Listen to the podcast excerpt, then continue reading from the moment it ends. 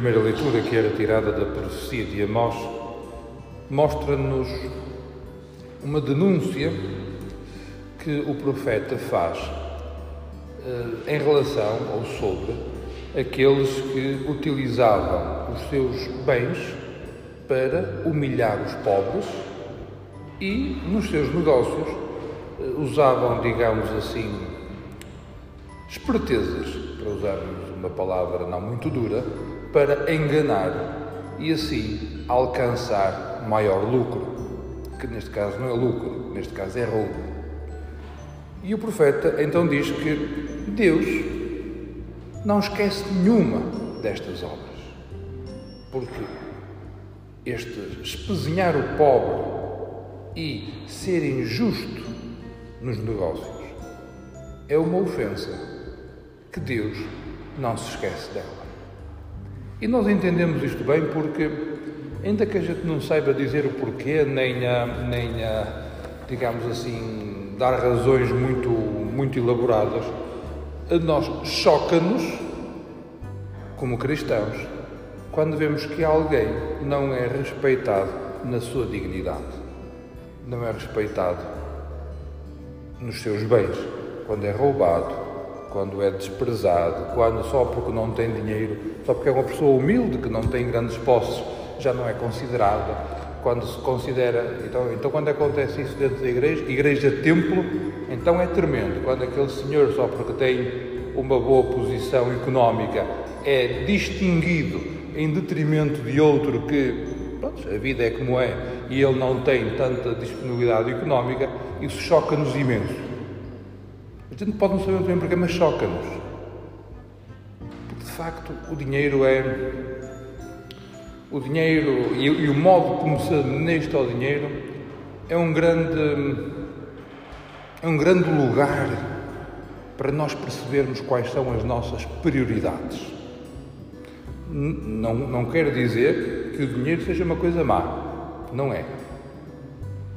O modo como nós nos relacionamos com o dinheiro é que pode ser bom e pode ser mau.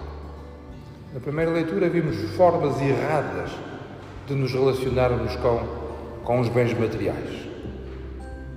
E já tomamos consciência que quando não, quando não, quando em favor dos bens materiais, do dinheiro, nós somos, eh, vemos e assistimos, ou, ou somos nós humilhados por causa disso, isto, isto choca-nos mais, no mais íntimo de nós, revolve-nos as entranhas. E neste contexto aparece-nos uma parábola uh, do Evangelho que é, no mínimo, enigmática. É o administrador infiel. Um administrador, na altura os administradores tinham muito mais autonomia que o que têm hoje, não, não havia assim tanto controle. No fundo, o administrador dispunha dos bens que estava a administrar da forma que bem lhe apetecesse que ele tinha era que dar o melhor resultado ao patrão. E no caso concreto, não estava a dá-lo. Por isso, o, dono, o dono chama, o homem rico chama o administrador e diz: Olha, eu ouvi dizer que andas a fazer mal o teu trabalho, por isso vou despedir-te. E o administrador pensa: que é de fazer agora que vou perder a administração? Para cavar, já era assim entrado na idade, para cavar, não tenho força para pedir tenho vergonha. Então o que é que ele faz? Chama os devedores do seu senhor e altera-lhes a dívida. Deves 100 talhas de azeite? Pronto, anota aí que passas a dever apenas 50. Deves 100 medidas de trigo? Anota aí que passas a dever apenas 80. Ou seja, fez um favor aos devedores do seu senhor para que, quando perder a administração, alguém o receba em sua casa. Foi esperto. E o Senhor, isto é o que mais me, me impacta. O Senhor elogiou o administrador infiel. E pode até parecer que o Senhor tinha elogiado esta prática. Não, não. E o Senhor elogiou o administrador desonesto por ter procedido com esperteza. Isto fica claro.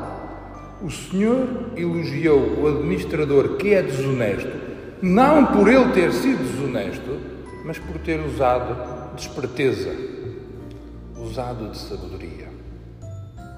Percebeu que os bens e o modo como se administram os bens pode ter consequências no futuro. O modo como nós gerimos o nosso dinheiro pode ter implicações no nosso futuro. E ele foi esperto porquê? Porque ele usou os bens para alcançar o seu objetivo. E o objetivo era não ficar desamparado, digamos assim. E qual é o objetivo último de nós cristãos? Qual é o objetivo pelo qual nós orientamos a nossa vida? Qual é o farol? Qual é o horizonte de referência? Nós orientamos a nossa vida, o nosso horizonte de referência é a comunhão com Deus. Tudo que nós somos e fazemos está ao serviço deste grande objetivo, que é vivermos em comunhão com Deus. Por isso, os bens materiais e o dinheiro são um excelente barómetro para nós percebermos até que ponto o estamos a administrar com os olhos postos na nossa comunhão com Deus ou nas nossas seguranças, no nosso prestígio, no nosso poder. Para que é que nós queremos o dinheiro? Para mostrar que tenho uma conta muito grande, com, com muitos números e por isso tenho muito poder? Para mostrar que tenho uma, uma, uma grande segurança, sou autossuficiente e por isso não preciso de ninguém? Para poder ter e fazer aquilo que me apetece sem considerar os outros? Se assim é, o dinheiro está a ser para nós um veneno, está a ser, está a ser tóxico porque nos está a criar a sensação de autossuficiência que nos leva a centrarmos apenas em nós mesmos e a esquecermos daqueles que estão à nossa volta e, por isso, a esquecermos Deus. Neste contexto, os bens materiais são um caminho para a perdição. Mas, por outro lado, nós estivermos focados naquilo que é o nosso objetivo e usarmos os bens de acordo com a finalidade para a qual existimos, que é viver em comunhão com Deus, então os bens podem ser um grande auxílio. A coisa mais comezinha que podemos fazer todos os dias, posso usar os meus bens para dar esmola. Posso gastar os meus bens ou parte dos meus bens para ir fazer voluntariado, para ir estar junto a outras pessoas. Posso colaborar numa causa que de alguma forma ajuda a melhorar, a melhorar a vida de outros. E muitas vezes estas causas envolvem muito dinheiro. Eu estou aqui a falar, estou a olhar ali para a imagem do Bento Meni, do Padre Bento Meni, pela pouca história que conheço dele. Pouca no sentido em que gostava de conhecer mais ainda. Uma das coisas que ele, uma das qualidades que ele tinha é que era um excelente administrador. Basta ver o que ele comprou, o que ele vendeu, as casas que fundou, dito em linguagem de hoje, o património que foi capaz de, de deixar, à, quer à ordem dele, quer depois também à congregação das irmãs que fundou. Se há coisas que nós podemos dizer é que ele era um homem que mexia com muito dinheiro. Ele era pobre ou era rico? De facto, aos olhos de Deus era pobre, porque ele usava cada cêntimo daquilo que dispunha para fazer bem aos outros. Com isto, através de, dos tratamentos, do, da, da promoção da saúde e do bem-estar. Por isso, não é o ter muito ou pouco dinheiro que faz de nós, nesta perspectiva, ricos ou pobres. Nós somos ricos quando pensamos que o dinheiro nos torna autossuficientes e somos pobres quando apesar do dinheiro que possamos ter, ganho honestamente pelo nosso trabalho ou porque herdamos da nossa família, seja por que proveniência for, usamos esse dinheiro para. Ou melhor, apesar desse dinheiro, não perdemos o foco da nossa vida, que é a comunhão com Deus. Por isso, o administrador foi elogiado por Jesus Cristo, não por ser desonesto, mas por ser esperto. Porque percebeu que o modo como administra o dinheiro pode ter consequências para o bem ou para o mal dele no futuro. Por isso, nós também precisamos ser espertos no modo como administramos os nossos bens, para os colocarmos sempre ao serviço da comunhão com Deus e nunca acharmos que somos autossuficientes e por isso já não precisamos de nada nem de ninguém. O dinheiro é um bom, é um bom exemplo porque é uma coisa quantificável. Eu sei quantos euros tenho no bolso, por exemplo, posso contá-los. Mas além do dinheiro, há outros bens que têm o mesmo efeito: o poder. Eu ter muito poder, acho que ter poder, sei lá, seja em que âmbito for, tenho poder, por isso já não, eu mando nos outros e não preciso de ninguém. Poder, exercer o poder também é muito difícil. É, é, é como administrar bens. Não se pode perder o foco. Como também uh, a, questão, a questão do prestígio, a questão, a questão do, do, do, reconhecimento, e agora que estamos no, no tempo das redes sociais, pode parecer que para termos, digamos assim, uh, para nos sentirmos seguros, pode parecer que faz falta que todos, todas as pessoas coloquem like nas nossas publicações, nas nossas fotografias.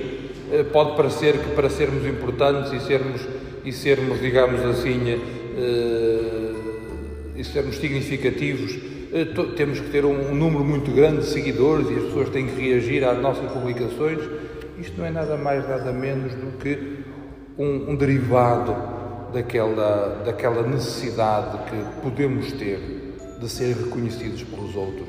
E quando somos, e quando temos essa necessidade, é porque em bom rigor cá dentro não temos a nossa vida alicerçada naquilo que deve ser alicerçada. Na comunhão com Deus ou na tendência para a comunhão com Deus e fazemos tudo o que está ao nosso alcance para que isso aconteça no nosso cotidiano. E é nesse sentido, e com isto termino, que entendemos a segunda leitura da Epístola de São Paulo a Timóteo, que é como que a oração universal que nós fazemos depois da recitação do credo. Pedimos pelos governantes, pedimos pela, pelas autoridades civis, pedimos pela comunidade internacional, mas, mas, eles não são cristãos ou podem ser cristãos. Não é por isso que nós rezamos por eles.